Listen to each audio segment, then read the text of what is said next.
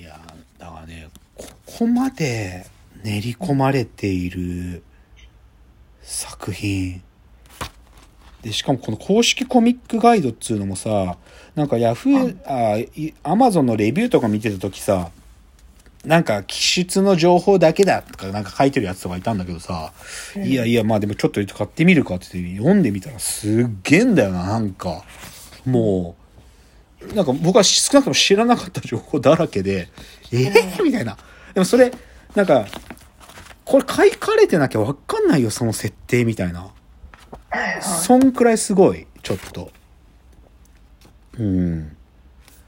あそうなんだよな。そうそうそうそう。な いやまあちょっと言っちゃうとな。でもなんかあるそのね切る切る切り切ることを丸がなんかある村っていうのかな、その家族だけで暮らしている。なんかもう他の人たちは出てっちゃったんだけどある家族だけで暮らしている村があってね。村っていうか本当に家族がいて。なんかね洞窟にね変なねど洞窟が洞窟っていうのかな。なんかそのその村でもともと祀られてたご神体がいるなんかどホラー穴があるんだけどそのホラー穴に謎の記号が書いてあるんだよね。謎の記号が丸と黒い丸とであとこうなんか樹形図みたいなのが書いてあってね。でねでよーく読んでるとわかるんだけどそれはね家族間における近親交配の図なんだよ。誰が誰と誰の子であるかっていうことを書いてあるんだけど、で、それが、でも、それね、多分見てるとわかんないんだけど、40、あ、それね、45話なんだけど、その扉絵が、その扉絵がだよ、その、その家族の集合写真みたいな絵なんだけど、はい。その一番おばあさんとその次の世代の女性2人と男性2人の夫婦と子供世代がこう4段にこうなってて実はその洞窟に書いてあったその家族の家系図、まあ、この場合家系図っていうよりももっとグロい近親相関の図なんだけどその配置に絵が並んでんだよ。絵っていうか扉絵の絵が。こんなの気づかないマジで。そこ、見てて引いたんだけど、山村の11人家族、この並び方は44話で丸が発見した祠の図となんだか似てるようなとか書いてあって、えっと思って、僕44話見返したら、ひえーと思って、なんかもう、こんな、怖みたいな。怖すぎだろみたいな。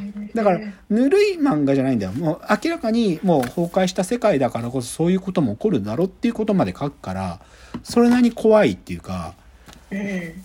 だからすごいんだけどうんでもなんかなんていうのかなよくあるケースのさ週末後の世界を生き抜くみたいなやつまあアキラもそうだしアキラはね、うんそのす巨大な爆発が起きたネオ東京のとか望月峰太郎の「ドラゴンヘッド」っつってあのー本当に大噴火大巨大地震が起きた世界を描くんだけどでもそのね悲壮感はそまあアキラはそもそもそんなこまで悲壮感強くないけどうん。ドラゴンヘッドみたいになんかもう死ぬ気でサバイバルまあ死ぬ気っていうかもう本当に生きるか死ぬかだからサバイバルみたいな感じでもないんだよななんかちょっと楽観的なのどこかうん。楽観的にでもでもサバイバルなんだよ、ね、本当に家入ってってあーなんか賞味期限が5年前に切れてる乾パンが出てきたとか言ってね。うん。とか、羊羹が見つかったとか言って、羊羹っていうのがあったよ、つって、それでなんか鍋で煮て、乾パンと羊羹入れて、これなんて名前、これうまいな、これとか言って、これなんて名前なの？お姉ちゃん。まあ、き、きり、キルコのことお姉ちゃんって呼んでるんだけど、お姉ちゃんこれなんて名前って言うと、これはね、羊パン汁とか言って、すごい、名前のセンスが悪いみたいな。でもなんかすごくね、そういう、なんか、軽軽妙さもあるんだよ。なんか。うん。うん。だから、そんなにサバイバルサバイバルしてるかとか、すっげえ暗い話かというと、全然そんなことなくて、すごくユーモアもあって面白い。面白いっていうか、なんていうのかな。気持ちが超落ちるみたいな話じゃないの。なんか、ま、前向きになるというか、あ、み、なんかここに出てくる奴らは、たくましく生きてるなみたいな感じがするんだよね。うん。うん。だから、天国大魔教ね、皆さん少なくとも YouTube で1話から8話まで見られるんで、あのね、ビビると思うよ、マジで見たら。あの、マジ僕、ここ、あの、自慢するテンション、俺は知ってるんだぜ、これは、みたいなテンションじゃないから今日。ここんなことしないで、なんかしかも勝手に自分のフィルターでその避けてたのを謝ってるっていうテンションなんで、あのね、皆さん、あの、そのテンションの私がもう恥を忍んで、でも見た方がいいという感じですから、1話から8話、もうびっくりする、マジで。ここまで緻密？で、緻密なんだけど悲壮感がないんだよね。そこがすごいと思うんだよな、この石黒正治先生っていうのは。面白いんですよ。っていうので、ちょっと今日天国大魔教のお話。でもさ、最後ちょっとだけ余談だけどさ、僕さ、はい。この手の話好きなんだよ。やっぱり、こう世界が崩壊した後の、なんていうの、うん。終末後の世界で生きるみたいなのさ、はい。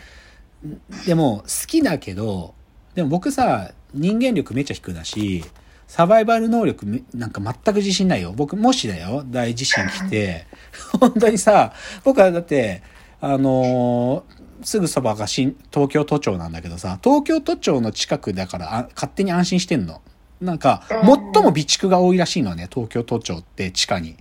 あうん、だから、都庁の前、まあ、新宿中央公園いりゃ、なんかその備蓄の 食料がしばらく食えるから、多少は生き残れるかとか思ってるレベルなんで、僕のサバイバル能力ってマジで。あ。だけどさ、で、そ、そんくらい、だから生きていく自信なんかからきしないし、超低だけど、でもさ、これすごく不謹慎なこと言うよ、僕今から。でも、ひょっとするとそういう時が訪れることをどこか期待してるね、僕実は。うん。なん。か、な、どこか期待してる。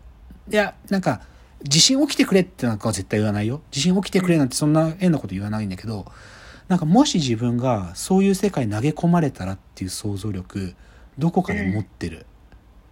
で、ひょっとすると、もう日本が終わってしまうぐらいの大災害とか、世界が終わってしまうぐらいの大災害の世界を、不謹慎だけどどこか期待期待してんだよね。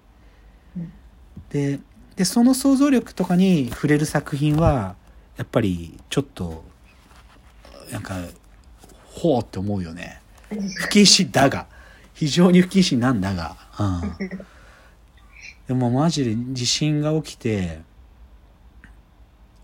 まあまあサバイブする。だから地震ってさ建物崩壊でお亡くなりになる確率ってそんなに高くないよね。やっぱり、その後だよね。だから津波だったり、もしくは火災だったり、その地震が起きたその瞬間にお亡くなりになるっていうよりかはやっぱりその後どんだけっていうか。で、でさ、で、僕の中では、まあ、い家がべちゃーんって潰れちゃって、もし死んじゃうのは、それはもう運なかったなしですするしかねえと思ってて、うん。で、その後はさ、まあ、津波が来るとか、なんか何か、なんだろう、か火災のた、なんか、竜巻みたいなのが起こるみたいなのさ、関東大震災的なあれあれとかに、まあ、巻き込まれないようにする術ぐらいしか、なんか、想像力を及んでないんだけどさ、とりあえず僕はさ、新宿中央公園にいてさ、その都庁から配給される、それを、もらうしかねえぐらいに思ってんだよ。マジサバイバル能力低いから。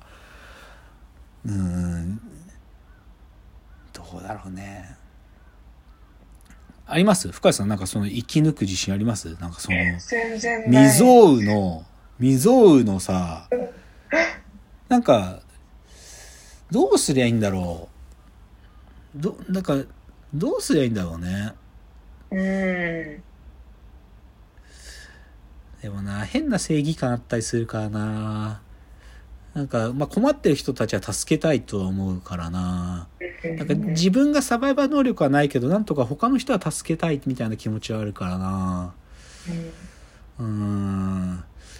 せいぜいできることはな、備蓄のやつを、なんか、秩序だって皆さんに配分するとか。その、おトイレとかのうん。秩序を守るとか、そんぐらいのことしかできないかもしんない。うん。うん。そうね、この、サバイバルもの、でもそ、そんなにサバイバルサバイバルはしてないんだけどね、この天国大魔教は。うん。はい感じじゃないでしょうかね。あ、少し時間が余っちゃったな。なんか最近、でも深井さん、オーストラリアから何曜日に帰ってきたの？えーっと、えーっと、水曜日に帰ってきました。先週の水ああ、そうなんだ。先週か。ああ、なるほど。まあ、じゃあ、もう、でも時差もそんなあるわけじゃないしね。はい、1時間だけでしたそうだ。よね。ですか。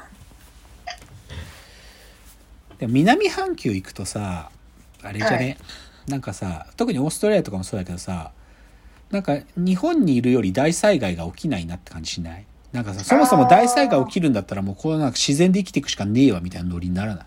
なんか。そうだよね。うんそうなんだよな。やっぱり日本って、5キロ歩けば隣の町があるみたいに思ってるんだよな。なんかさ。だからそう天国大魔教でもそういう話が出てくるんだよ。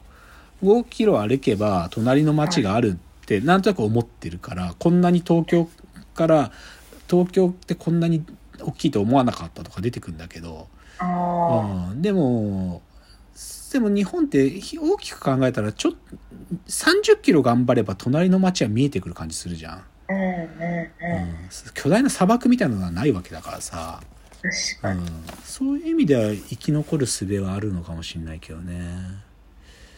ごめんなさい。なんか最後ちょっと不謹慎なことも言っちゃったかもしれないんだけど。でもちょっとねなんかそういうものを連想する漫画ではないんだがただちょっとえぐいくらいの情緒ですので、天国大魔教推しです。は反省してますという意味で皆さんにも推しますということなので、では、えー、またご意見ご感想があったらフォームから送っていただけると嬉しいです。ではお別れの時間やってまいりました。わーわー言っております。お時間です。さよなら